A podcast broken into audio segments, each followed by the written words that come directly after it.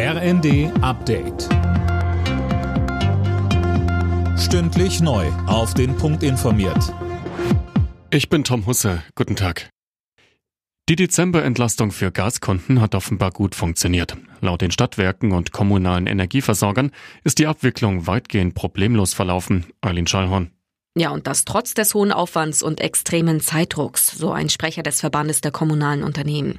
Auch die Erstattung der entsprechenden Finanzmittel durch den Bund hat demnach funktioniert. Vereinzelt gab es dann aber doch ein paar Probleme und Irrtümer. Bei Millionen Zahlungsvorgängen und vielen Kundenanfragen ist das laut VKU aber unvermeidbar. Der Bund hatte die Kosten für den Dezemberabschlag für Gas und Wärme übernommen, um die Zeit bis zur Gaspreisbremse zu überbrücken. In der Ukraine hat die einseitig von Russland angekündigte Feuerpause begonnen. Ob sie eingehalten wird, ist noch unklar. Kreml-Chef Putin hatte die 36-stündige Waffenruhe mit Blick auf das orthodoxe Weihnachtsfest angekündigt. Die Ukraine spricht von Heuchelei.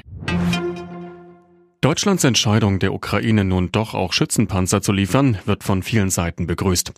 Der ukrainische Präsident Zelensky sprach von einer sehr wichtigen Entscheidung und bedankte sich. Beispielsweise auch die Union findet den Kurswechsel von Kanzler Scholz gut. Fraktionsvize Johann Wadefuhl sagt in der ARD aber auch, ja, das ist eine späte Entscheidung des Bundeskanzlers, aber natürlich eine gute, eine richtige, eine notwendige. Die Ukraine braucht die Hilfe sehr dringend. Wir haben das seit einem Dreivierteljahr verlangt.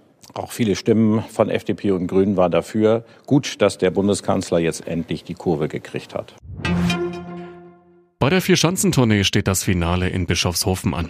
Alle sieben deutschen Springer sind heute mit dabei. Chancen auf den Gesamtsieg haben sie aber nicht mehr. Der Norweger Graneröd geht als Führender in das Abschlussspringen. Alle Nachrichten auf rnd.de